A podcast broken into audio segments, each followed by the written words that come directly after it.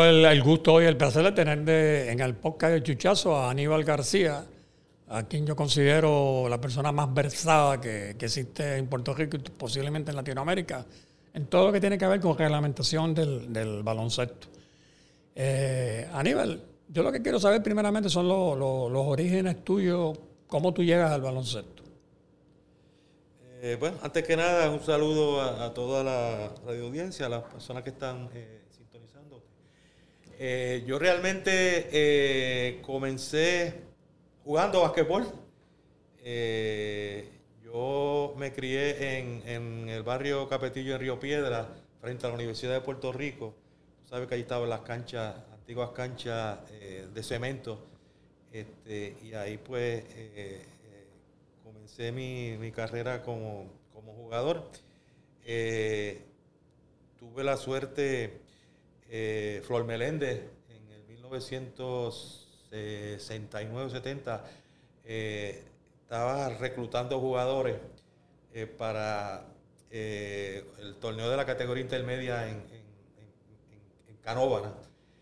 Entonces, Río Piedra, pues, eh, siempre habíamos jugado con, los Cardenales, que era como una filial de los, de los eh, extintos Cardenales de Río Piedra, y siempre el grupo nuestro habíamos jugado allí. En esa época, pues, surgió una situación donde no, no, se, no se realizó el, grupo del equipo de los Cardenales, se dividieron, este, y entonces eh, muchos decidimos buscar en otros equipos. Flor, eh, eh, que nos había visto jugando, se acercó a nosotros y reclutó a Benjamín Álamo, que jugó de los Cardenales, y a este servidor para jugar en, ese equipo de Canóvana. Flor, como siempre, pues ha tenido esa... Se ha destacado por, reclutar jugadores. Por ayudar a los jóvenes siempre. Ayudar a los jóvenes y todo ese tipo de cosas. Y entonces, pues, reunió un grupo de, de jugadores que al terminamos siendo campeones de, Puerto Rico en esa categoría. Este, y luego de eso... Eh, ¿En qué posición tú jugabas? Yo era un, un small forward. Y a veces hacía de, tirador, pero realmente no era mi fuerte el, juego por el aire. Era, yo atacaba muy bien y corría, eh, era bien, rápido y agresivo. La realidad que el equipo que hizo Flor fue, un trabuco de esos jugadores, ahí estaba Alvin Boria, que firmó con los Gigantes de Carolina, estaba el Hipimato, también firmó con los, Gigantes de Carolina, este, José Cheder, que en fin, había una serie de jugadores, inclusive para aquella época eh, los equipos que llegaban en, en la sección primero tenían el derecho a reclutar dos refuerzos y nosotros llegamos primero y Flor Meléndez, imagínate, reclutó a Charlie Calcaño y a George Allende, que en, aquella, en esa época eh, Carlos Calcaño era el mejor jugador de Puerto Rico. Yo creo que tú, llegaste, a ver.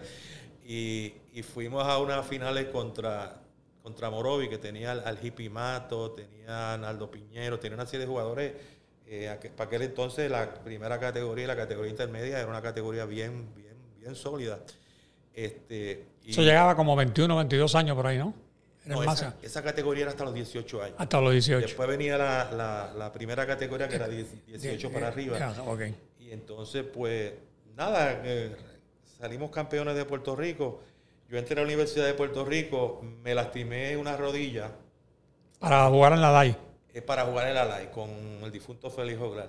Pero me lastimé la rodilla y fue una lesión bastante seria. De hecho, me trató el doctor Roura eh, y me dijo, mira, tiene dos opciones, te opera o lo sigues tratando así, pero te va a seguir molestando la rodilla. Y pues ahí prácticamente tomé la decisión de no operarme. Para aquel tiempo las operaciones no eran astrocopía. A ti te abrían completo, tú sabes, y era, y era una operación. Pregúntale a Cago Cáncer que se opera como 10 veces. Exactamente. Y entonces, pues ahí, este, como quien dice, quedó mi, mi carrera como jugador.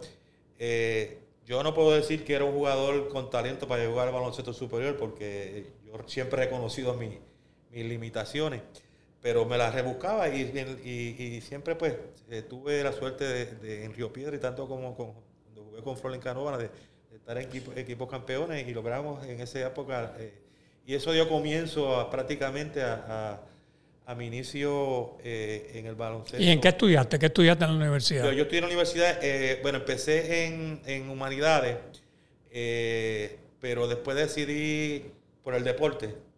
me cambié para educación física, en pedagogía, y, y terminé el bachillerato en, en, en educación física en pedagogía y el un minor en, en humanidades. Pero mi bachillerato sí es en la, en la Universidad de Puerto Rico. De hecho, eh, cuando la, la situación de que jugaba con Flor, eh, ya yo empe- había empezado a, a arbitrar.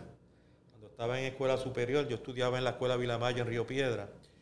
Y tú sabes que allí le- estaba Ahí estudió Juno Cordero, el famoso jinete. Sí, sí, sí, sí.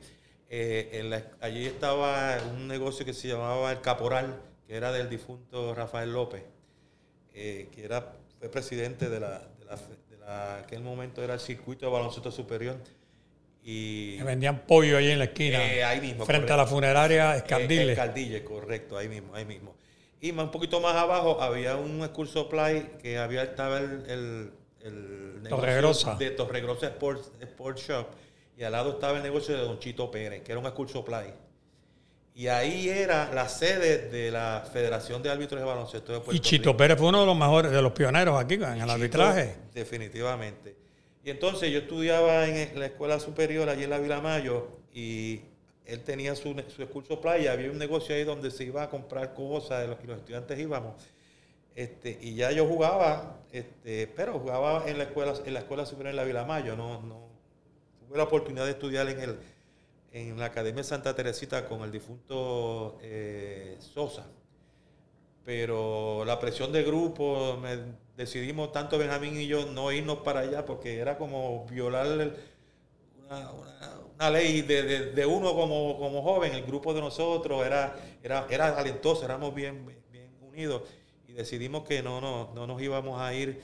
El único que desertó, por decirlo así, este, fue eh, eh, de los Santur, de Santurce, el zurdo que metía mucha bola, Pipo Rivera Pipo. que se fue para Robinson.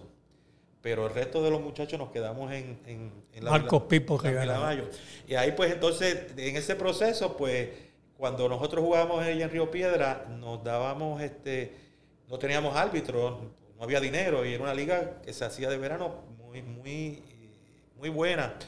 Este, y entonces lo que hacíamos era que nosotros mismos arbitrábamos. Eran dos juegos, el, que, el, que, el que jugaba segunda hora venía una pareja y pitaba, y el que, el que terminaba de jugar pitaba la segunda hora con él lo manejaba Eli Nieve, un señor que hizo mucho deporte en Río Piedra.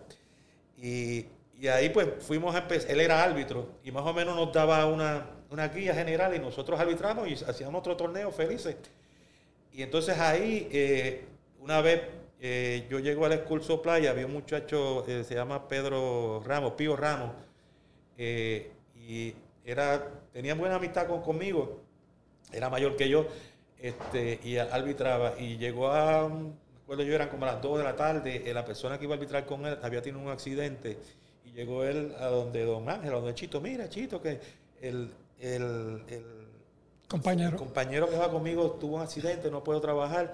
Y luego era ahí en la UHS, tú sabes que la UHS está ahí en la misma, en el mismo casco de Río Piedra, en la de la Universidad de Puerto Rico. Y él me dice, y yo dije, ¿tú te atreves a arbitrar? Y me miró a mí y yo le digo, ¿quién yo? Pues seguro. Este, te vas a ganar, creo que eran 7 dólares o algo así. Imagínate, 7 dólares para aquella época era, era, Capital. era un capital.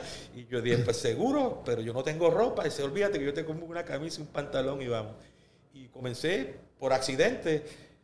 Eh, lo hice bien. Y me dice, oye, pero tú, tú, trabajas, tú sabes de esto. Es cuestión de que te motive y, lo, y trabajes y empieces a, a- a- leer las reglas y a profundizar más en ello. Y entonces, pues ahí yo comencé y empecé a arbitrar poco a poco. Él prácticamente me apadrinó, eh, iba, pues, iba con él para donde quiera arbitrar.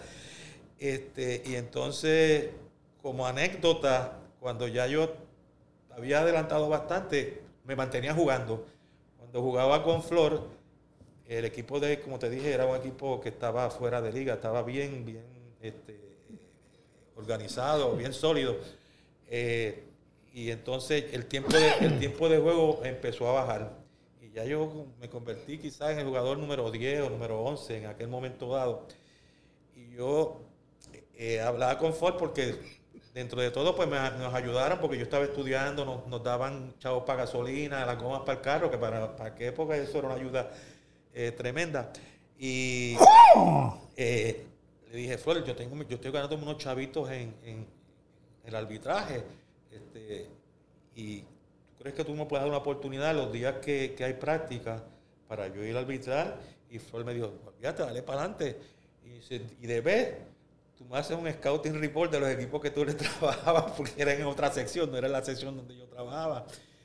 Y eso a, manera de anécdota, pues ocurría. Yo cuando llegaba, pues le decía, mira, el equipo tal tiene a fulano, tienen esto, hacen aquello, qué sé yo. Este, y, y, tuve, pues, ese fue mi inicio en, como árbitro. Pero yo recuerdo que tú, con lo que se llamaba Consola Escalona, se convirtió en el colegio en 100 y tú fuiste director atlético, coach, decíamos algo, ¿no? Sí, sí. Ahí yo cuando termino de graduarme de la universidad, eh, voy a, buscar trabajo, ¿no? Y me, entrevistaron en Perpetuo Socorro eh, y, en, y fui al colegio 100 porque Paquito Rodríguez era Consuelo Escalona, dirigía eh, el programa de baloncesto allí, era coach por la tarde Paquito no podía seguir, eh, tenía muchas obligaciones. Paquito, pues tú sabes que siempre estuvo ligado con Canóvana en, el, en, básquetbol.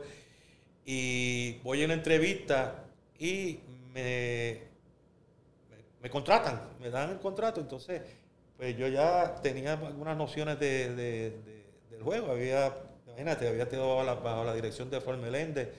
Este, y comienzo a organizar, eh, el, reorganizar el programa de baloncesto eh, con eh, un programa que me, autorizaron unas 5 o 6 becas. Entonces ahí comenzamos a reclutar muchachos eh, prácticamente de, escasos recursos, casi todos de... Tú tenías un zurdo allí, como de 6'5", 6'6", que era buenísimo, superior. Bueno, Juan Trinidad. Juan Trinidad jugó allí. Juan Trinidad fue uno de los primeros talentos que reclutamos allí. Este, la cajera de el mundo la conoció, jugó del equipo nacional, estudié ingeniería en el Colegio de Mayagüez. Este, y entonces, ese primer año llegué con el equipo en cuarta posición. Tenía al hijo del difunto eh, Joe Montalvo, Peter, que fue jugador de béisbol AA y era muy buen jugador de básquetbol. Y, unos tres o cuatro muchachos, y yo la, hablé con la dirección de la escuela, yo necesito cuatro o cinco becas para poderlas unir con estos muchachos que están aquí y poner, tener un equipo eh, competitivo. competitivo. Y en efecto me las aprobaron. Y nosotros pues, jugábamos, de la, participamos en la Puerto Rico High School Athletic Alliance, este, donde estaba San Ignacio, Perpetuo Socorro, este, San José, eh, un equipo que tenía un programa... Eh, ¿En San José estudió Ramón Ramos? Sí, Ramón estudió primero conmigo. Contigo, pero... Voy a contar más adelante la historia de, de Ramón. Este, y reclutamos unos muchachos y al otro año eh, logramos ser, ser, ser, campeones porque tenía Juan Trinidad, un muchacho de, de Ramos Antonio y eh, Ramón del Valle, porque yo tenía muy buenas relaciones con tanto con Flor, que manejaba el programa de, baloncesto de los gigantes de Carolina, y, Raúl Ayala.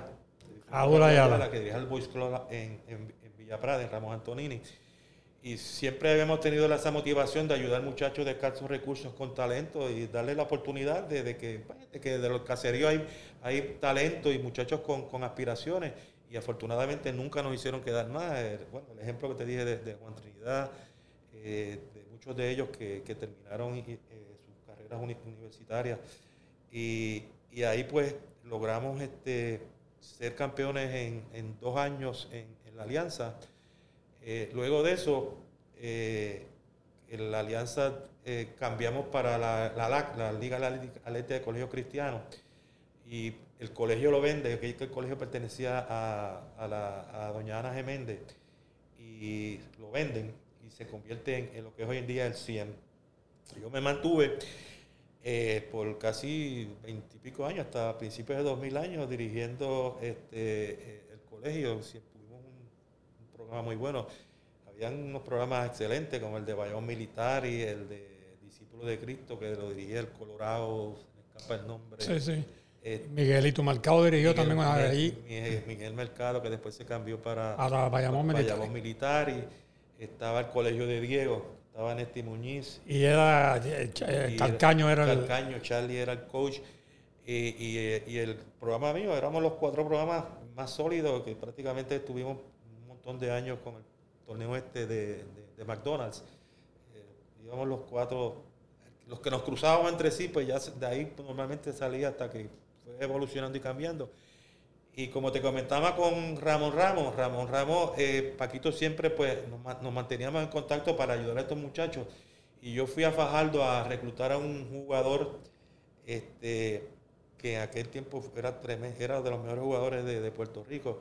Y yo veo a este muchacho moreno tan grande como de 6'6", con unos pantalones en bajones cortos, que se veía que, no, no había uniforme para él digo, pero ¿qué es esto? Esto no puede ser. Y yo voy, me la acerco y digo, ven acá, ¿qué edad tú tienes? Yo, yo tengo 14 años. Y yo le digo, ven acá, ¿y tú tienes buenas notas en la escuela? ¿Te gustaría estudiar en un colegio? Y bueno, tienes que hablar con mi papá, pero eso me, gustaría. Y ¿cómo tú te llamas? Pues yo me llamo Ramón Ramos Manso. Yo vivo en, tal sitio, en la central en Canóvana. Y yo digo, pues mira, yo, yo voy a hablar con tus papás voy a hablar porque me gustaría que tú estuvieras en el colegio. Yo voy a hacer un tryout la próxima semana. Entonces yo llamo a Paquito. Digo, mira, Paquito, hay un muchacho así, así, asado. Y dice, no, Aníbal, eso no puede ser.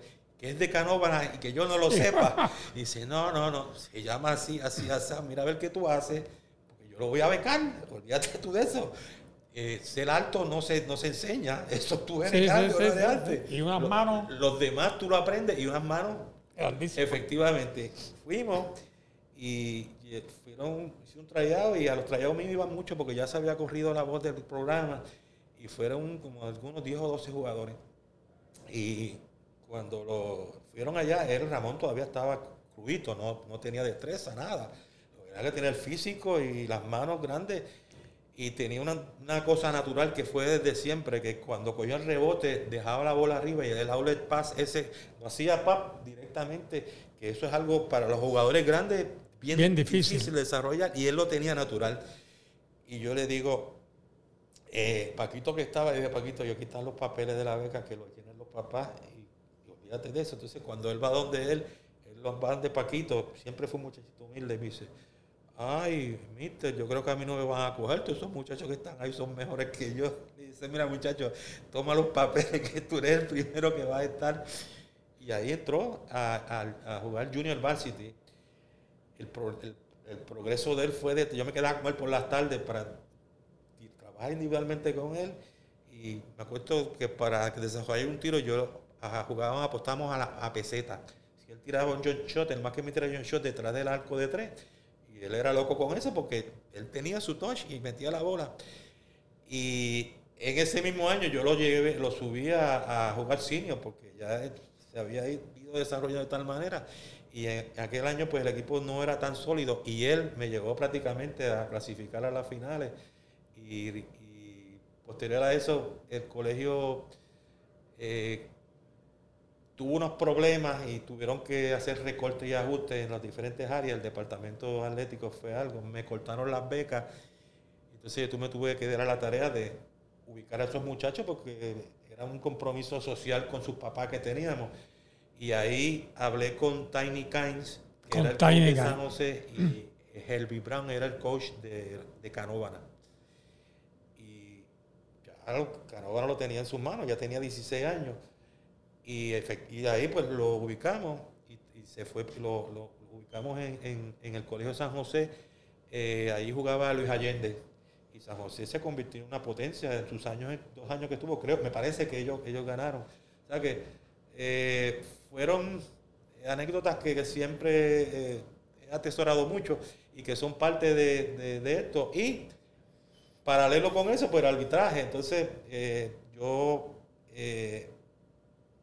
me convertí eventualmente en presidente de la Federación de Árbitros de Baloncesto de Puerto Rico. Tuve como 10 años. ¿Y cuándo debutaste en el torneo superior? Yo pité en el, baloncesto superior en el 1977, me parece que fue así, en el 77. El director del torneo era eh, Guillermo Figueroa Prieto y Totin Cestero. Era el presidente de la federación. Era el presidente para aquel tiempo, si te recuerdas muy bien. Este, Tuvo poco tiempo, pero... Eh, sí, un año duró. El otro año eh, creo que entra Tuto, cuando deja, deja la, la, posición de apoderado. Este, entonces Tuto se queda con Guillermo Figueroa como director del torneo y estuvo como 10 años. Y entonces, pues, en ese, en ese proceso, pues, este, yo empecé, yo empecé junto con Alvin Boria.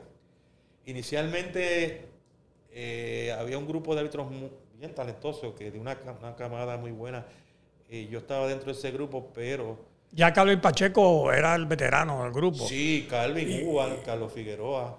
Hugo Alotero y, eh, Joe que jugó béisbol. Eh, yo, de Río Grande jugó Joe Valdich, yo lo vi en el 61, que Río Grande salió campeón y él era segunda base. Segunda base, segunda base.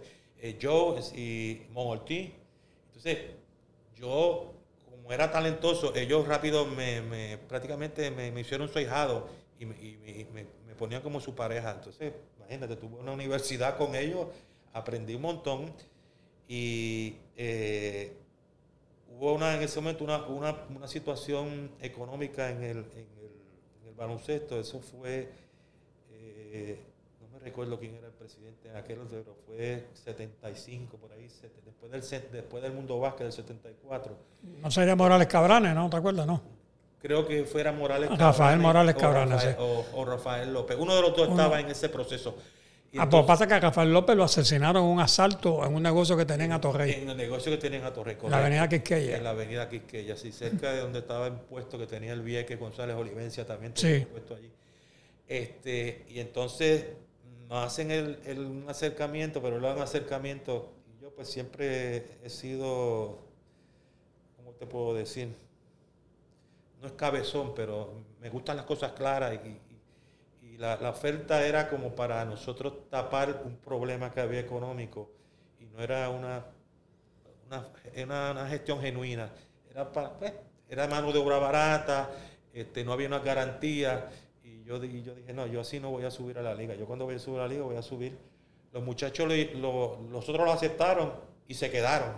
tengo que ser honesto, se quedaron y se establecieron porque eran muchachos con talento. Ahí estaba Eduardo Martín, el cachorro. Eh, yo creo que estaba Dominic Rodríguez, Dominic, eh, el fiscal. ¿Que, es el papá del jugador? Eh, correcto. Estaba Rosendo Rodríguez. Rosendo, el que es policía, ¿no? Correcto. Y, y eso, pues, ese grupo subieron. Y yo, pues, decidí no. Que no, pues no me, no me parecía que era, que era una, una oferta genuina. Y entonces me quedé hasta el 77, ahí que sube, entonces subimos Alvin y yo. Alvin y yo, pues, tuvimos la suerte de... Y Pucho Figueroa viene después. Pucho, te voy a hacer la anécdota de Pucho también, para que Pucho sí, Pucho vino mucho después, casi 10 o 12 años. Él y Carlos Tarrá más o menos empezaron por ahí. Sí, son más o menos. un poquito más, son contemporáneos, eh, pero ellos son, ellos son un poquito después de Pucho. La historia larga corta con Alvin y conmigo, pues empezamos, trabajamos, creo que hemos, sido de los pocos árbitros jóvenes cuando comenzamos que logramos pitar hasta las series finales. Ya tú eras el presidente de la liga logramos, este, teníamos el talento y, logramos pitar hasta, que yo me retiré, estuve en la serie finales siempre y Alvin. Eh, posterior a eso, en la historia de Pucho, pues Pucho es otra situación igual que voy a buscar unos jugadores, a reclutar unos jugadores, voy al Boys Club La Margarita y yo veo a aquel muchacho arbitrando y pitando con una soltura y con una, una habilidad y una capacidad. Y dije, me acuerdo que, que yo estaba y digo, oye, pero ven acá. Y ese muchacho que está arbitrando, ¿quién está? Y dice, no, ese es el hermano de Kofi Figueroa. Y dice, contra. Oye, pita bien. Y me desenfoqué del jugador que fui a ver y me concentré en el muchacho. Y cuando se acabó el juego, Pucho hace la anécdota. Este, voy a donde él y digo, ven acá, mira, y a ti, tú, trabajas bien, tú tienes habilidad para ser árbitro, tú no te interesaría eh, ser árbitro y ganarte unos, unos chavitos, tú sabes. Y me dice, bueno, si ahí yo me mano, así me acuerdo que fue la palabra que me dijo. Él era atleta ya, él era atleta de 400 él era atleta, Él era atleta. Eh, Rice University en Estados Unidos. estuvo en la universidad con, con Víctor López. Con Víctor López. Este, el recuerdo mío era que yo no sé si ya estaba, ya se había regresado o si ya estaba. La historia es que decidió y, fue y lo reclutamos hasta el día de hoy. Pucho ya sabe lo, que, se convirtió en uno de los mejores árbitros que ha dado, Puerto Rico. En el mundo. Este, y, fue así. Yo lo fui, él hace la historia de, cómo yo fui, fui a reclutar a un jugador y, salí reclutándolo a él. Este, y se convirtió también este, en, un, excelente jugador, eh, este, a nivel mundial de Olimpiadas. Sí, yo una vez estaba, creo que fue en Grecia, en el Mundial de Grecia. Fue un mundial que yo asistí y el árbitro principal, el referee, era un de Israel. Y era un juego de Serbia contra Croacia o Serbia contra Rusia, la final. No era Estados Unidos la final. Estados Unidos creo que llegó tercero. Y Pucho cogió el juego para él, agarró el juego y dijo, no, no, aquí yo soy el que mando, y, porque el otro no, se atrevía a pitar. Sí, sí, yo, creo que una de las, de las características del arbitraje puertorriqueño en general es que eh, los árbitros se atreven. Eh, la naturaleza de nuestro torneo, eh, esa presión a nivel internacional, como dicen por ahí, es un bombito al... Al, que pita aquí puede pitar en cualquier lado. Y eso lo decían árbitros de la NBA, como que aquí muchos años, Eddie Middleton, Jack Nis, que, decía que el que pitaba en Puerto Rico podía pitar en cualquier parte del mundo porque... Mira la cancha que veladilla, la cancha vieja. Una con mucha presión y fuerte, y los árbitros puertorriqueños en ese sentido, pues, hemos, eh, hemos podido desarrollar ese tipo de cosas y eventualmente, pues, este, su historia, pues, se desarrolló en esos términos. Y en el caso mío particular, pues también yo tuve la suerte de en el 81 hice mi carnet eh, internacional en, La Habana, Cuba. Este, ¿Se fue a un juego panamericano o algo de eso? No. fue una clínica, cuando ah. comenzó el proceso este de certificar los árbitros, eh, se iban a unas clínicas y en el caso nuestro, eh, eh Stankovic, el que sustituyó a William Stanko, Boris Stankovic. Boris Stankovic era la persona que iba con un representante de la zona de acá de América nos tocó hacer la, clínica en, La Habana, Cuba, y allí aprobamos cuatro puertorriqueños, Dominic, Rodríguez. Eh, era un seminario a la misma vez, un examen. Era un seminario, ah, es totalmente diferente a lo que es ahora. Bueno, te ven en la cancha, te veían en la cancha, pero te hacían cinco preguntas. Te, sentaban con estas tres personas, te hacían cinco, unas cinco preguntas, tú las contestabas, tú hacías un examen escrito y te evaluaban en la práctica, en, en, juegos. Eh, modestia aparte, cuando los muchachos nuestros entraron a la cancha, eh, éramos superiores a los, a los que habían invitado ahí, nos, nos dieron los carnetas a los cuatro. Uno era Eduardo Martín, eh, Dominic, este servidor, se me escapa el, cuarto. Este, y, pues, y ahí también comencé mi carrera, mi carrera internacional como árbitro ¿Competiciones que fuiste internacionales? Wow.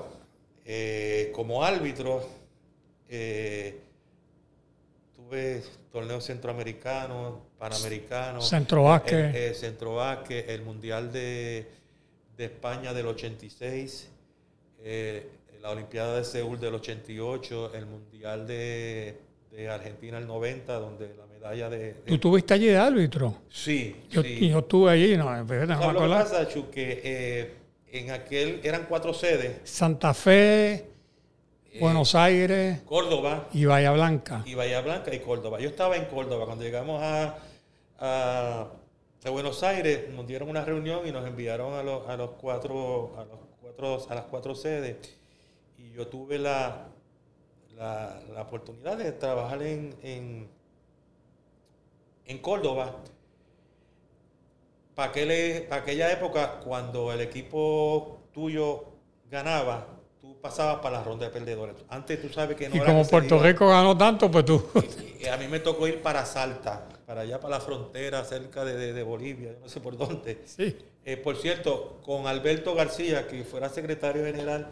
Este, porque él era allí de Córdoba. Porque él era de Mendoza. De Mendoza. Pero estuvo dentro de la organización del evento y trabajó. Y entonces, pues, eh, nos mandaron al... y Javier, Javier Otero era cargador allí porque su papá era... era su, papá era algo de la federación. era pues, un ejecutivo de, la, Confederación. De la, Confederación Argentina, correcto. Entonces ahí, pues, este, nos toca ir a, a Salta.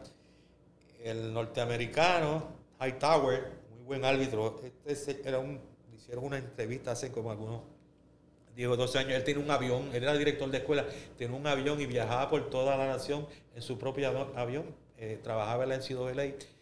Este, eh, un soviético, eh, Davidov, me acuerdo yo, el yugoslavo,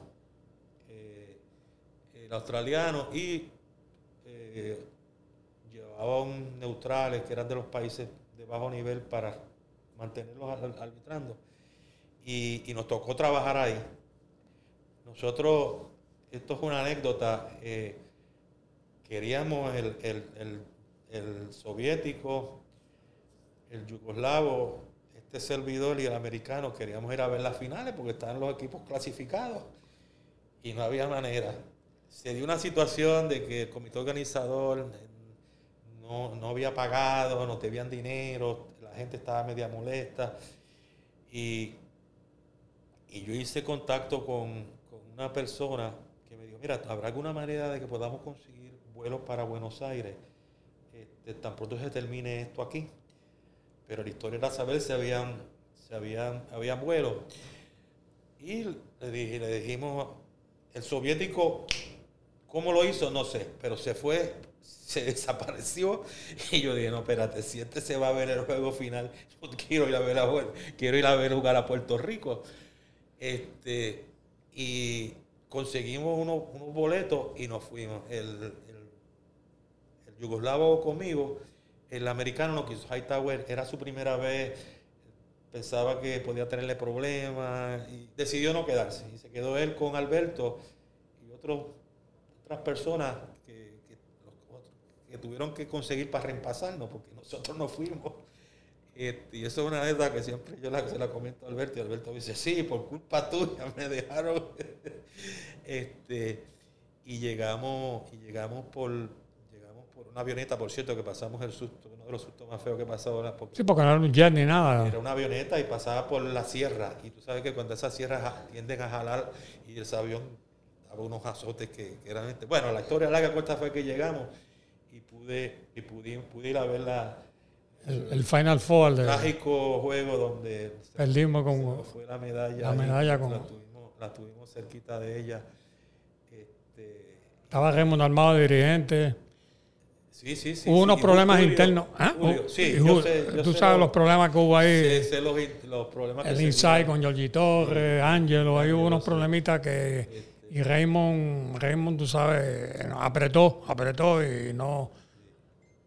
Quizás, no sé, quizás si no hubiese habido esos problemas, el equipo hubiese funcionado eh, mejor. Eh, Oye, fue el único equipo que le ganó a Yugoslavia, el campeón. Es, como todo, si todavía la gente habla y yo con todos los, años que llevo y los equipos que he visto de Puerto Rico, eh, yo dudo que Puerto Rico vaya a tener este, un equipo de ese nivel han pasado cuántas, tres, tres décadas del 90 y no hemos tenido ni, ni, ni, cerca un equipo, sin menospreciar los otros equipos de Puerto Rico que han sido muy talentosos. Ah, los hermanos León, los dos, Fico López. Este, y una persona bien alegada al equipo nacional nos dijo en una parte que pasarán años luces antes que Puerto Rico tenga la, la opción de ese, el equipo de Seúl también fue muy y el bueno. equipo de Seúl, sí. En el 88, porque estaba Ramón Ramos ahí. Estaba Ramón, Ramón Ramos, Ramón Rivas y, y, Piculín. Y ese equipo también yo estuve, yo estuve, en Seúl. Minci.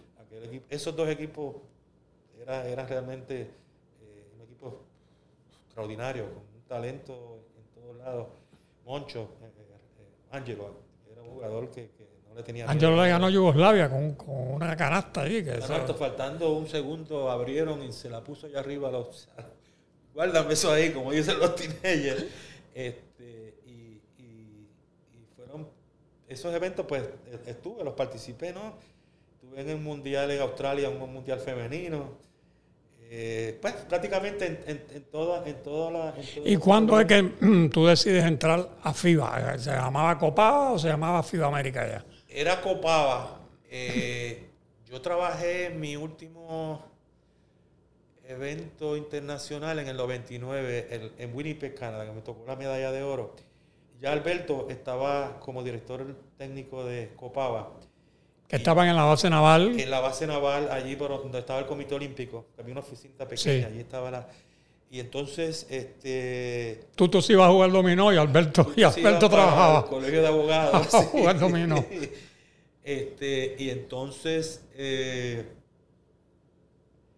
yo, cuando habían eventos aquí en Puerto Rico a nivel internacional, siempre pues me mantenía porque me, gustaba y conocía a los árbitros y me envolvía en la cuestión administrativa, eh, sobre, todo con la cuestión de los árbitros. era como una especie de coordinador con el, con el que manejaba eh, los árbitros, designado por, por Copava en aquel momento. Este, y entonces, pues, trabajé con Alberto y a Alberto le gustó la forma en que yo trabajaba. Alberto era como el director técnico. Alberto era el director técnico, lo que eventualmente yo fui, yo fui en FIBA. Este, y este, en la oficina de Copaba, pues cuando había alguna situación o algo que no tuvieran, como ya yo tenía un conocimiento de, me llamaban para ayudar o, darle alguna información.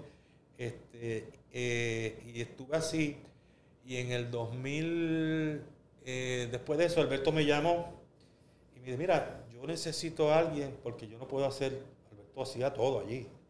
Este es un trabajo que se necesitan este, cinco o seis personas y yo no puedo hacer esto solo. Estaba todavía eh, viva la difunta Huayca, eh, Huayca Pagán.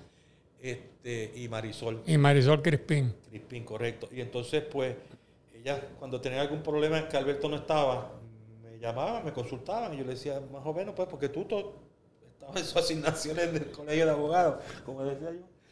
Eh, y si había algo complicado, yo llamaba a Tuto, obviamente, pero si era algo que yo sabía, pues no, no, había ningún problema.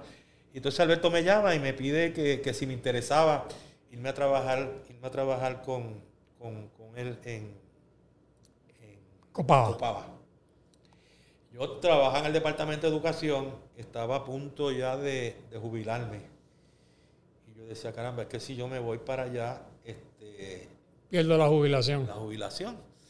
Entonces, Tuto me llama y me dice, mira, Aníbal, yo voy a hacer unas gestiones y me consiguieron una, licencia, donde el departamento de, pagaba educación pagaba mi sueldo y yo estaba destacado en, en Copaba. Y entonces me, me ajustaban un salario mínimo este, para, pues, para, empatar la pelea, como dice uno. Y entonces, pues yo pues, le dije, pues está bien. Este, y, yo trabajaba, eh, estuve en esa etapa como por dos años. Cuando cambia el gobierno, las licencias esas las eliminaron. Entonces, ya yo había montado una estructura, Alberto había delegado un montón de cosas. Y me, me dice, no, tú no te puedes ir, imagínate, ¿qué voy a hacer yo ahora? pero imagínate, yo tengo esto, entonces tuto, para aquel tiempo me faltaban cuatro años. Para jubilarme, hice dos, me quedaban dos y mi tuto me dice, mira, este, vente, yo voy a pagar la, diferencia de lo que tendría que pagar el retiro para que tú lo completes y cuando termine, te hacemos un ajuste en el salario efectivamente eh, me hicieron el, me hicieron el ajuste y entonces empecé prácticamente en el 2002 sustituía formalmente a Alberto como director técnico de, de, Copava, lo que eventualmente se convirtió en, en FIBA América. Eh, estuve en esa posición hasta el 2000, después de Londres, de la Olimpiada, hasta el 2013, que hubo en, en Venezuela, que hubo un torneo de las Américas. Ahí pues todo me llama y Alberto que ellos querían que yo había, había, reclutado a un brasilero, eh, eh, Fontana, Gerardo Fontana. Ya lo, conozco. lo conociste. Para que empezara a trabajar conmigo, para yo ir preparándolo, porque eventualmente pues me estaban, quería moverme a, hacer otras funciones en, la oficina. Y entonces ahí me dice, no, tú tienes que, vas a, fungir como director, director deportivo de, de FIBA América. Eso tenía que ver con la organización el manejo y la supervisión de las 44 federaciones que componen FIBA América. tenía que evaluarla, darle servicio, identificar las áreas, las áreas de fortaleza y debilidades. Entonces estuve trabajando ahí hasta, hasta el 2017 cuando vino el huracán, eh, Alberto sale, se jubila de FIBA, traen a Carlos Alves. Alves, que es el, el nuevo secretario ejecutivo de, de- de- de- Que ya se habían mudado para Valle Arriba, para Estábamos en el Escorial. En la avenida del Escorial. Sí, ya estábamos. Primero Que- nos que- aquí en Fernández Junco. Sí, al lado del Banco Popular, al lado del Banco Popular. Ahí estuvimos. eh, de ahí nos mudamos para eh, el Clemente, la oficina de en el Arriba. Arriba, correcto. Y luego de ahí, pues conseguimos las facilidades estas de, de la Escorial que se compraron. eh, que actualmente está la Federación de Baloncesto. Y el BCN El están BCN allí. están trabajando ahí, un edificio lleva el nombre de, de Tuto Marchán. Este, Está la tarja todavía allí, no, no la han quitado. Sí, no, ya- yo hace no. tiempo que no paso por allí. no, no la todavía está ahí. La, Porque hubo una época que Manolito Arroyo se encargaba de cerrar y abrir. sí, cuando, sí, cuando el huracán que destruyó la oficina, pues eh, eh, para esa época estábamos eh, migrando con las ventanas eh, del nuevo sistema de competencia. Y entonces tuvimos que ubicarnos en, en Miami para poder este, ir a hacer las visitas de inspección y qué sé yo. Me acuerdo que a mí me tocó ir a Cuba este, porque era una de, las de las ventanas. Y entonces en el interín, pues eh, Manolito sí eh, se quedaba, era la persona que eh, chequeaba el inventario, si necesitaba enviar. Ni era el hombre, el hombre de confianza de Tuto, Y- ¿no? Y, Eh, y Manolito era el muchacho que de Tuto. iba con Tuto, sí, era el que lo, Que ayudaba- el que ayudaba a lo cuidaba y lo llevaba y, y- y le resolvía su- sus problemas. Eh, y estuve en ese proceso hasta recientemente que, que ya pues cu- cuando vendieron la- la- las instalaciones, las, oficinas, eh, llegaron a un acuerdo con, con, Jun Ramos, la federación, y- y están ahora ubicados allá. Y Carlos Alves, cuando llega, está dirigiendo en Miami, pero todavía no le daban, creo, porque Miami, para las corporaciones, como, Sí, Miami, como sí, Miami es, el, es el estado que menos, es el único estado que no paga, que, que no paga estatalmente, no paga impuestos. Por eso es que tuve tantos millonarios, tantos artistas, tanta Sí. gente, porque no pagan impuestos estatales. Entonces creo que tardaron muchos años en, en certificar a... El, el- el a- problema era ese, que estaban buscando primero que fuera un hub para los países llegar. Obviamente Miami era ideal, o, o, en, o, en, o, en, o en Texas, en Houston, en una de esas ciudades en Estados Unidos, en el sur, donde pudiera hacer el, eh, ese contacto en, en Dallas, perdóname. Dallas. Dallas. Eh, y entonces, pues, estaba, era, la, la situación era esa, el tema de los tax, que, que pudiera incorporarse. En Puerto Rico era non-profit, ¿no? aquí no, pagaba ningún eh, impuesto. Este, y él, pues, se dio la tarea de eso. En ese proceso, pues, eh, nosotros ya sabíamos que una vez Tuto pasara mejor vida, eh, FIBA se iba a reubicar. Tuto me decía, Aníbal, este, esto, cuando yo me vaya, esto se va a, a- se va a trasladar para Estados Unidos, no te quepa la menor duda. O sea, que era algo que nosotros Sí, sabíamos. porque como él, él era muy, muy, muy aliado a Patrick a Patrick, a Patrick, sí. que era el secretario general. Que de hecho, de hecho, eh, era, el cabildero. Cuando, Patrick, exacto. cuando, cuando Patrick quería hacer algo, se lo consultaba a Tuto y ponía a Tuto a conseguir los votos en diferentes partes del mundo. Tuto era, era una persona Tuto era el poder detrás del trono. yo no, no sé si este país realmente la gente está consciente, consciente de la figura de Tuto a nivel internacional. No, O ach, sea, nosotros que estuvimos cerca de él y como tú acabas de decir, como la, lo que era la figura de, de Tuto a nivel el mundial, eh, cómo era oído, cómo la- inclusive los mismos norteamericanos, cuando habían situaciones, eh, él era la- el que iba en USA Basketball, eh, portavoz, eh, él y Killian este, eran personas con, con una personalidad íntimos amigos. Él, y, y con una fuerza dentro de, de- dentro de FIBA. Y obviamente eh, eh, tuvieron eso con Stankovic. Stankovic, Stankovic oía, eh, era, Exacto. Era asesor de Stankovic. Y, y al darse la transición con Patrick Bama, pues Patrick siguió. este, Y un día, un día, Aníbal, yo le pregunté a Tuto, Tuto, ¿por qué tú nunca has aspirado a la presidencia, a algo, a la secretaria? No, amigo, déjame a mí tranquilo como yo estoy, porque yo mando más que ellos. Ellos hacen lo que yo les digo, y yo, yo no me meto en lío, decía a mí. Sí, no, él- él- él- él realmente. Eh, por eso te digo que, que yo no. no eh, el- de la conciencia que puede haber en este país de, de lo que fue la figura de, de- Tuto en el baloncesto a nivel mundial era, era, era impresionante. Eh, Como cuando él hablaba, este, la gente. Espérate un momento, tú sabes. Este, y era. Y era, y era Bueno, él puso a Muratore ahí. Ahora es un Muratore. Llegó donde llegó a la presidencia gracias a Tuto. eh, él y Alberto tuvieron mucho que ver, ajá, correcto, con, con- con con los emuladores. Alberto yo lo conocí en Portland cuando el primer, en aquel famoso perolímpico donde debutó el Dream Team y el juego final entre Venezuela, que estaba dirigiendo Julio Torio, y el Dream Team le tocó a... le tocó a Alberto. Que me acuerdo que le hicieron una pregunta a Julio. ¿Qué tú piensas hacer contra, contra el Dream Team? Digo, no, yo quiero ver qué quieren, qué van a hacer ellos con nosotros. Imagínate tú. Estaba, estaba todo el mundo, estaba Michael Jordan, todo el mundo, Larry Bird, Magic Sí, no, Johnson, aquel- aquello, aquel- una Pip- cosa- Pippen, aquello, aquello. Y ahí fue que debutaron ellos, no fue en Barcelona, fue ahí, Fue correcto, fue, fue en Portland. Fue en Portland. en Portland, en el 92. Yo me acuerdo, yo tuve la suerte de, de- de- de ir allí. Y, y en términos generales, ¿Alves saca a todo el mundo o es que todo el mundo renuncia? ¿Qué pasa ahí, No, Aníbal? mira, realmente lo que ocurre, este, él, ellos toman la decisión de hacer unos ajustes. Este, obviamente sale Alberto, él llega, él no tiene eh, la experiencia y el conocimiento de, de la, de la- Lo de él es mercadeo, porque él trabajaba en Eh, Nike, Nike. Él, él era de Nike, correcto.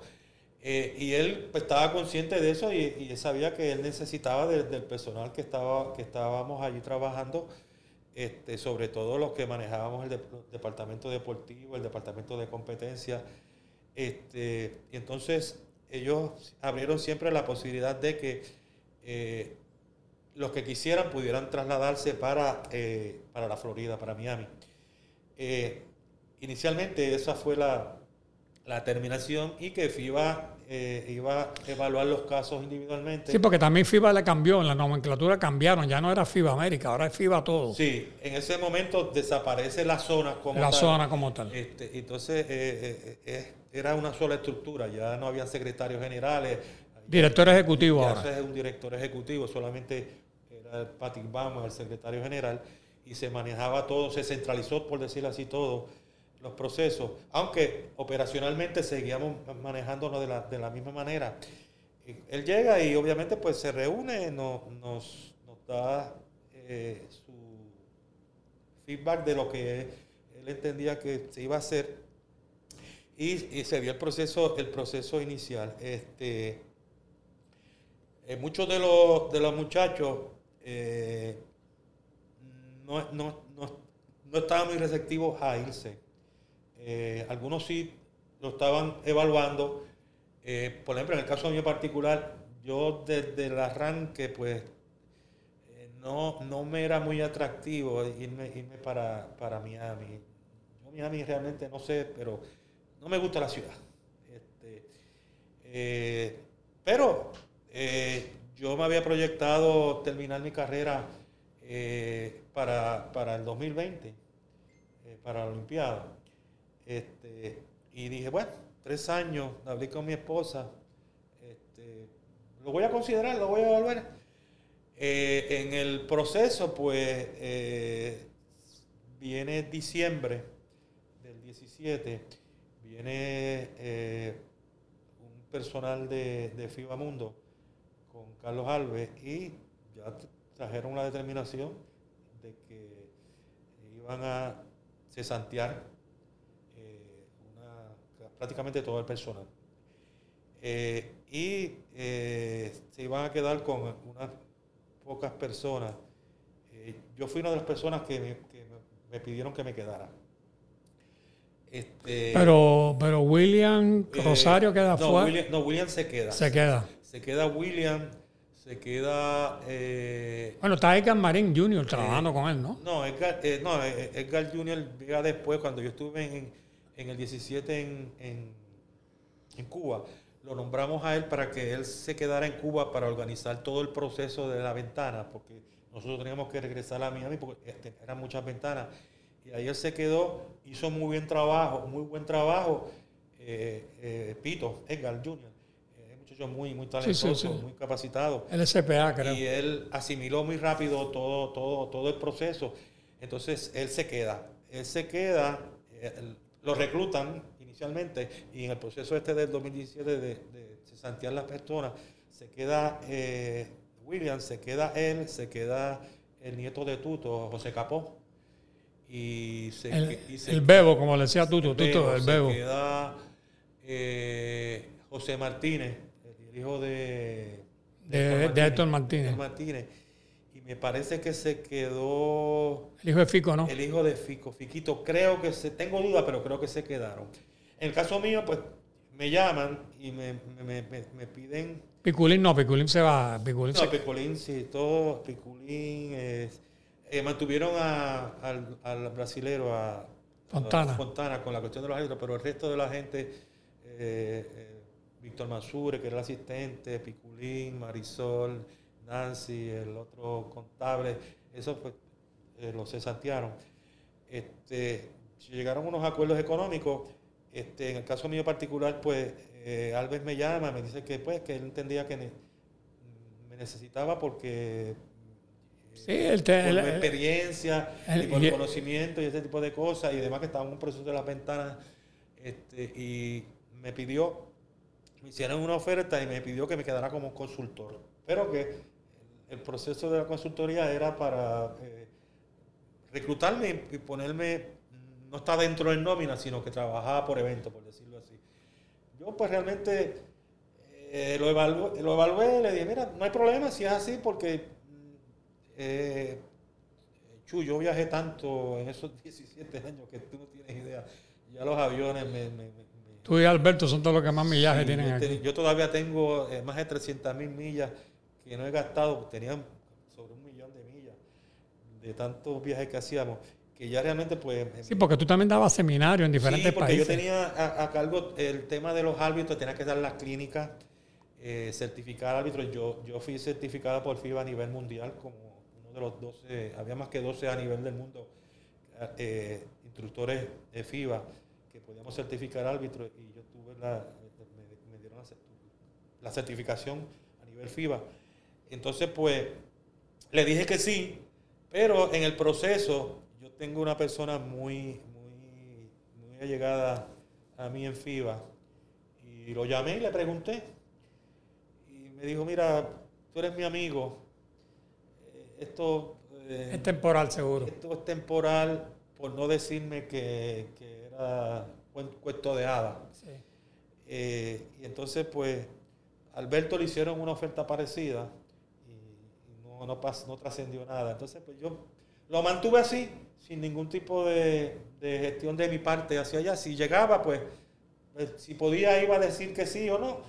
Eh, y el proceso no se dio y eventualmente ya lo descarté. A mí me sorprendió mucho la salida de Javier Otero, porque Javier Otero empezó en cuestiones de la web, porque es lo que estudió fue informática, y él fue progresando y, y, él era entonces el que, el que iba y aprobaba, ¿no? Aprobaba la sede. Javier, junto conmigo, éramos los responsables de ir a la sede, evaluar la sede, verificar que todo estuviera en orden. Eh, la logística. La logística, el personal local que se iba a, manejar, los hoteles, las comidas, o sea, la, transportación, toda la estructura que conlleva un, evento internacional, eh, la, manejábamos Javier y yo. Y obviamente ya cuando el evento estaba en proceso, todo lo que tenía que ver con, la transmisión y todo ese tipo de cosas, lo manejaba Javier con... con bueno, tú, Sí, sí, yo lo veía. Este, y Javierito... A mí lo que me siempre me sorprendió, Aníbal, era cómo tú podías tener esa sangre fría de estar como director técnico en un evento de las Américas, de lo que fuera, pero olímpico, mundial, lo que fuera. Y tú siempre, yo, yo siempre te veía calmado, aunque estuvieras jugando Puerto Rico. Tú nunca, tú nunca demostrabas en ningún momento, ¿sabes? Eh, oh, coraje, alegría si tu equipo ganaba, coraje si tu equipo perdía. Y además, te tocaba muchas veces nombrar los árbitros. Y entonces tú decías, es, una, es una posición bien difícil para ti. Entonces esa neutralidad tuya es digna de encomio, porque eso no es fácil. Sí, yo, creo que una de, de, las cosas que me dio que, éxito, que yo tuve éxito y que me dio este, credibilidad con todos los presidentes de federaciones, precisamente fue eso. Yo siempre me mantuve eh, eh, en una posición totalmente neutral y me cuidaba mucho de estaba Puerto Rico envuelto y no me temblaba el pulso si yo tenía que tomar alguna determinación como las tuve que determinar, eh, donde el reglamento determinaba sancionar y qué sanción se ponía. Este, pues en ese sentido, pues yo tuve esa suerte. Solamente tuve una, una experiencia con un presidente de una federación y después terminó siendo, reconociendo mi, profesionalismo y mi, seriedad. Y era mi amigo, compartíamos. Y me, Aníbal, yo me equivoqué contigo, realmente. Me acuerdo yo que era un, estaba envuelto el, su país y Puerto Rico. Eh, y él vino a cuestionar que el árbitro que yo había nominado, era un cubano, era, lo había puesto ahí para beneficiar eh, a Puerto Rico, porque los cubanos puertorriqueños, todo ese tipo de, fantasía. Este, y, yo pues lo ignoré. Ese fue un juego a comienzo del evento. Cuando llegó el evento de la, de la medalla, volví y le puse el mismo árbitro. Y entonces ganó. Entonces ahí vino y Dios, mira, yo me quiero disculpar porque realmente yo dije para adentro, bueno, si hubieras perdido a lo mejor no estuviera... Sí, porque la gente, la gente suspicaz, siempre, el fanático, que tú sabes que es muy suspicaz, siempre los árbitros son los, patitos feos, los, malos, los que deciden los juegos, lo que esto. Siempre los suspicaces piensan que el árbitro, si Puerto Rico va a jugar, digamos, contra México el próximo juego, que el juego anterior de Puerto Rico no debe pitar un mexicano. ¿Sabes? es lo que la gente piensa, porque dice, espérate, si pita el mexicano, va a tratar de perjudicarlo porque después le va a jugar contra México. Y, eso, eso no, es así. Eso, es, eso, eso es, muy, muy cierto, pero en ese sentido, pues nosotros, por lo menos yo, en lo mío particular, eh, siempre me, me, cuidé de que no pudiera haber ningún lazo en esa dirección que tú dices, que pudieran traerlo, jalar por los pelos eso y decir, ah, mira, pusieron a este fulano que es mexicano, dar un ejemplo, porque el resultado podía beneficiar a México, ese tipo de cosas. Y como ya pues... No, y entonces también ustedes acogían a los neutrales. Y entonces teníamos eh, los árbitros neutrales y, nunca se cruzaba un árbitro que estuviera en, en, en, la, en, la, en, el grupo A con el grupo B hasta que pasaba en la otra etapa. En fin, y, esa, y eso pues en ese sentido pues me dio, yo tuve, yo tuve esa, esa suerte o, la, la, la, la, cuestión de no caer en ese tipo de, de cosas. Y eso pues me dio mucha mucha credibilidad y mucho. ahora, mismo, ahora mismo Jorge Vázquez va de nuevo a Tokio y es su quinto mundial. Eh, Roberto. Roberto Vázquez, Jorge no, Jorge no va. Jorge está pendiente a una, en una segunda lista que van a llamar, no sé si lo habrán nombrado. Pero Jorge ha sido lo que últimamente lo que más ha picado. Sí, Jorge, Jorge, su la joyera lo creó Jorge, si no es un récord, está cerca de un récord en, eh, en torneos eh, en Olimpiadas o en Mundiales, donde ha tenido más de cinco. Siendo joven, porque eh, tiene, tiene cuarenta y tantos años. Él empezó muy joven. Sí. Este, él jugaba baloncesto en la laya y le metía la bola de tres puntos. Yo me acuerdo, yo lo vi jugar. Sí, sí, sí, sí, sí. siempre fue un, bueno, es un, un árbitro excelente, tanto a nivel nuestro como a nivel, a nivel mundial. Pero, pero nada, en términos generales, pues yo siempre he, tenido esa, esa tuve la fortuna, ¿no? De, que, y, que tuve un grupo de árbitros y que pude desarrollar, tuve la visión de desarrollar el relevo generacional, porque es como los jugadores, árbitros también, están en una etapa que van a salir y si tú no desarrollas unos árbitros jóvenes que puedan... Ah, pero ahí tenemos yo el Curvelo ahora, que yo lo he visto pitar y no, no... Lo hice en FIBA y lo hice aquí en Puerto Rico, tengo una serie de muchachos jóvenes, eh, Joel Curvelo, Eric Sevilla, este, otro muchacho había una Johnny Batista, de Johnny. Batista. Había una muchacha por ahí también, ¿no? Hay una muchacha, eh, de Rebeca Dávila, que también eh, la hemos estado evaluando dentro de su realidad para, para, eh, este año. La, Yo la he visto en categorías la- menores y en categorías la- menores pita bien. La pusimos, la, le dimos una oportunidad en la, en la burbuja, pues tú sabes que yo también manejo el arbitraje de- en el BCN. Sí. Este, y, y lo hizo, lo hizo, no lo hizo mal, ¿sabes? Pudo demostrar que, que tiene talento. Eh, esa muchacha yo la certifiqué como árbitro inter- internacional y, y ha hecho muy buen trabajo a nivel internacional. Este, Y pero las categorías menores es donde es el laboratorio que ustedes usan para los árbitros, ¿no? el, el- la- sí, yo creo que una de, las de las áreas donde Puerto Rico tiene que mejorar, y la federación, y eso yo lo he comentado con, con Jun Ramos, es que aquí hay como, como 12 o 13 organizaciones de árbitros. Entonces, el, el talón de Aquiles de ellos es que como tienen tanto trabajo, aquí se juega basquetbol chu, que es una cosa increíble.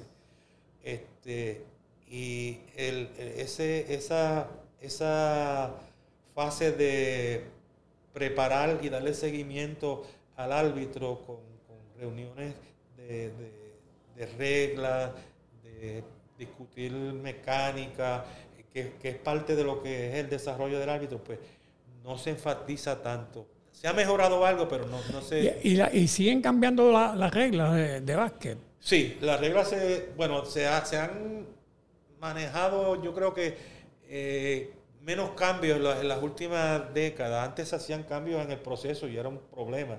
Ahora pues se, se- reúnen y cada dos años se reevalúan y si se hay que evaluar algún cambio a las reglas, pues eh, muchos de los cambios que han hecho, algunos son cosméticos, otros son cambios eh, fundamentales a las reglas.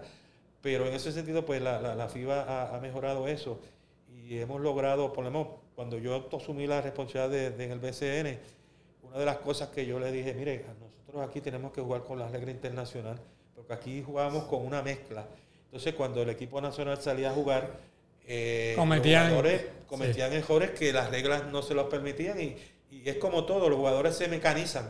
Y entonces, eh, este, por ejemplo, la regla del, del- del semicírculo, aquí no se utilizaba y los jugadores se paraban debajo del canasto a esperar alguna falta ofensiva y en FIBA es- es- tú estabas, eso te, las reglas te restringen. Y ese tipo de, de- de cosas, pues eh, se fueron y, y me, lo, me lo entendieron que era así y, y prácticamente... eh, No, y entonces también eh, Patrick Baumann y David Stern lograron armonizar un poco lo que es FIBA y, y NBA, aunque la NBA sigue, ellos siguen haciendo lo que les da la gana, ¿no? Sí, pero te digo algo, Chu. Eh, la NBA prácticamente ha ido absorbiendo la, La- la- FIBA. En la ese- FIBA. Muchos de los cambios de las reglas internacionales este, son eh, Pero mira, hay un caso, te voy a nombrar un caso cuestiones que de la NBA. te voy a contar un, un jugador, James Harden.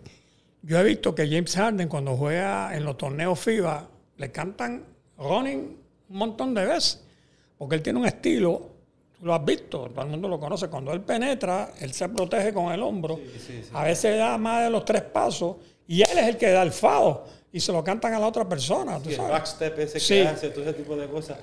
Eh, bueno, obviamente ahí, ahí entra siempre la, la cuestión de la apreciación del árbitro, pero eh, yo Sin embargo, sin, perdonando que ahora te interrumpa, pero sin embargo, el puertorriqueño, eh, con- Melo, Car- Carmelo, Anthony, Carmelo Anthony es, ha sido en los últimos años el mejor jugador FIBA que ha tenido la NBA en todos los torneos, ¿sabes?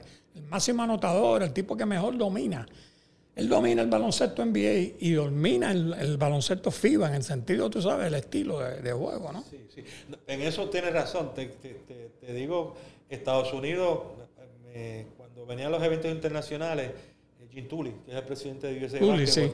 A veces me llamaba para pedirme árbitros eh, FIBA que pudieran, que dominaran el inglés y que pudieran ir al campamento de Que ustedes de mandaban, ustedes mandaban a... Eh, en el caso nuestro teníamos a Aníbal Carrión, que vive, Aníbal que- Carrión. que vive allá en Estados Unidos. Había otro árbitro eh, En canadiense y otro, otro muchacho que, que vi- que vivía en Estados Unidos, porque ellos no dominan, no dominan la- las reglas FIBA. Tú sabes que yo me enteré, Aníbal, que Iván Nieves, aquel que metía muchos tres puntos, dicen Josué, que, Josué, Josué, Josué. dicen que es tremendo árbitro. Muy buen árbitro, está trabajando en la NCAA.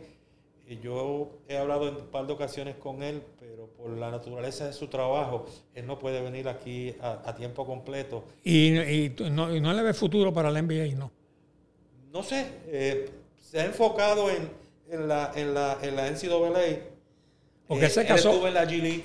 Ah, estuvo en la G League. Eh, estuvo, estuvo, trabajando, ¿sabes? Que de ahí la NBA reclutar. Porque él se casó con, el, con la hija de este, ¿cómo se llama? Este famoso que tenía la religión este en Carolina. Font.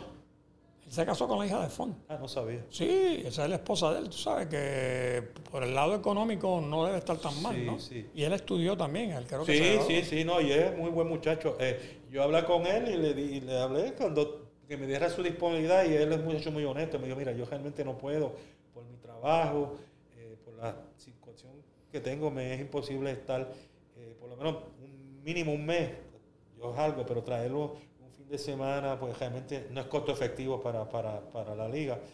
Pero es un árbitro, sí, con mucho talento y, siempre... Lo menos que yo me voy a imaginar en mi vida. Ni yo.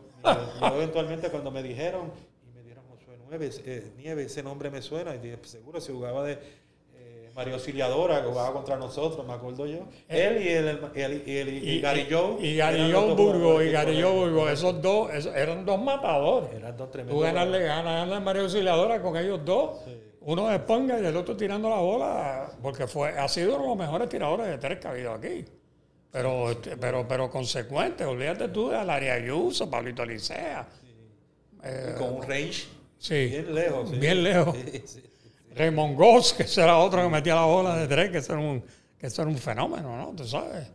Eh, son gente, el mismo Rubén Rodríguez, cuando yo, yo estuve en el pasado podcast hablando con él, en el 1980 que empieza el tiro de tres en Puerto Rico. Y entonces me cuenta, me cuenta Rubén que él jugaba abajo y como había tan buenos jugadores en Bayamón, cuando la dinastía ganaron cinco campeonatos, dice, estaba Samo, estaba Billy estaba Montañez. Y entonces me decía, oye, ¿cuándo yo voy a tocar la bola? No, allá abajo no, tiene que venir afuera. Digo, ah, sí, afuera. Y se empezó a practicar. Y con la mano grande mía empezó a practicar. Entonces Fufi Santori tenía una teoría. Dice que el hombre grande se puede convertir en mejor tirador de tres que el hombre bajito porque tiene mejor visión. Sí, sí, seguro. Está, mirando por encima de la gente el canasto. Y, tira por encima del defensor. Y tira por encima del defensor. Y tú sabes que Rubén tuvo, creo que cinco o seis temporadas tirando para un 45% de tres. No, Rubén era un tirador y a nivel internacional lucía también precisamente por eso, porque se salía a jugar fuera de la pintura y los jugadores grandes no, no tenían la movilidad. Si él jugaba, en la defensa jugaba abajo y, en la ofensiva afuera. Exactamente. ¿Sabes? Entonces él me contó una anécdota. Yo me dije, ah, ¿cómo tú eras tirador de FAO? Me dice, de 90, 92%. Pero luego me dice, te voy a contar una anécdota contra Canóvana Estamos ganando por un punto. Faltan 8 eh, segundos, 9 segundos. Y entonces yo voy a dar meto el primero y falla el segundo. ¿A quién le dan la bola en Canóvana? Angelo Cruz, la tira de medio cancho, Moncho. Y la mete. Yo estaba, yo era el árbitro de ese juego. Que yo puse, que yo me puse, que Angelazo, puse yo un título en el nuevo día. Porque yo estaba, yo estaba, me acuerdo yo, yo estaba de árbitro libre, estaba debajo del canasto. Y yo veo que Moncho, Angelo Moncho, se levanta, pero casi prácticamente de media cancha y soltó la bola. Y normalmente uno no, el que está debajo del canto no mira hacia arriba, no busca el volador porque está ubicado, pero ya era el último tiro lo que da. Y cuando yo veo que la bola, yo dije, anda el sirete, esta bola se va a meter. y la bola entró y dejó pegado allí. Eso me dice Juan, dice, eso ha sido el mayor traspié eh, para mí. creo que era una semifinal. Sí, fue era semifinal, era semifinal. No fue final, fue semifinal. Pero Rubén tuvo la suerte de que cuando le, nombran el coliseo a Rubén Rodríguez, gana el campeonato ese año con el equipo, tú sabes. Rubén es el único, él y Tito Ortiz, que han ganado ocho campeonatos con el mismo equipo. Porque Piculín y... Santurce y San Germán. Sí, y el otro, eh, Jeffrey Aubry, ganó también ocho campeonatos con Santurce, Arecibo, varios equipos ganó ocho campeonatos. Pero, pero Rubén y Tito fueron con el mismo equipo y me dice, estuvimos a punto de ganar un noveno. Pero tuvimos ahí mala suerte con Quebradilla, creo que fue que perdieron. Tuvimos mala suerte, dice, porque ganar en Quebradilla no era fácil. La cancha de Quebradilla vieja, que yo, era, que yo era un tormento allí. Sí, aquella no era. Allí te tiraban hasta con arandela, te tiraban hacia allí, aquello, aquello. Habían canchas cancha bien bueno, intensas, como yo decía. Y ya para terminar, Aníbal, ¿No te gustaría, con tantos conocimientos técnicos tuyos, escribir un manual? Hacer un manual que, que sirva, que lo puedan, no sé, las federaciones en los diferentes países adquirirlo, dárselo a los árbitros. Para ti no sería difícil hacer un manual. Fíjate, no, no nunca, le, nunca le he dado la idea formal de eso, pero mm, ahora que me lo dices, no sería, sería bueno evaluarlo. Porque te puedes entretener porque sería y una forma exacto y de, de- de dejar algún tipo de, de- de plasmar algo para, para, para ayudar que a quede, que, que quede seguro- constancia, es como, es como un, como un libro, como un manual con las, re- las reglamentaciones, los cambios que ha habido en la historia del- del- de, la, de la regla. ¿Hacia dónde tú crees que va el baloncesto? ¿Va a seguir evolucionando las reglas? Hay gente que están, ya se le ocurrió a alguien en Estados Unidos eliminar eh, el tiro de tres puntos y convertirlo en dos puntos y medio, alargar el tiro de las esquinas, abrir un poco más para que sea más largo el tiro de las esquinas de tres, porque tú sabes que hay especialistas ahí que son de las esquinas. Tú sabes que tú dices, pero estos tipos nada más tiran de las esquinas, sí, pero la meten. Sí, Bueno, hay, mucha- hay muchas eh, circunstancias. Está también la cuestión de, de- de- de publicidad y de tratar de, de crear más afición con haciendo algún tipo de cambios. Y me acuerdo yo cuando el, el- el canasto de cuatro que trataron de... de- Bueno, Rubén Rodríguez lo tiene, Rubén Rodríguez tiene una liga máster en Bayamón, donde Rubén, sabiamente, tiene un canasto de cuatro, pero eliminó el galdeo en zona. Tiene que ser hombre a hombre. Él dice, ¿cómo va a haber unos máster aquí a estar jugando, a estar jugando zona, ni nada de eso? Eso de huir aquí, no, no, no, no, no. La bola me la saca de abajo y me la baja. Tú sabes, entonces se inventó el, el canasto de cuatro puntos. Y otra cosa, tú tienes que meter siempre el primer foul. Si no metes el primero, no puedes tirar el segundo. Eso son, muchas veces son cuestiones de mercadeo, Chu, tú sabes, que tratan de buscar cómo darle una dinámica diferente. Pero él, fíjate, él, él logró una categoría de 40-50 y de 50-60 y tiene jugando a Brignoni con 67 años y yo, yo veo jugar a Brignoni allí. Y Brignoni, Brignoni sigue jugando basquetbol. Sí, sí, eso, eso es como eh, correr bicicleta, no se olvida. Eso no se olvida. Sí, sí. todavía tiene el tiro, tú sabes, con 67 años.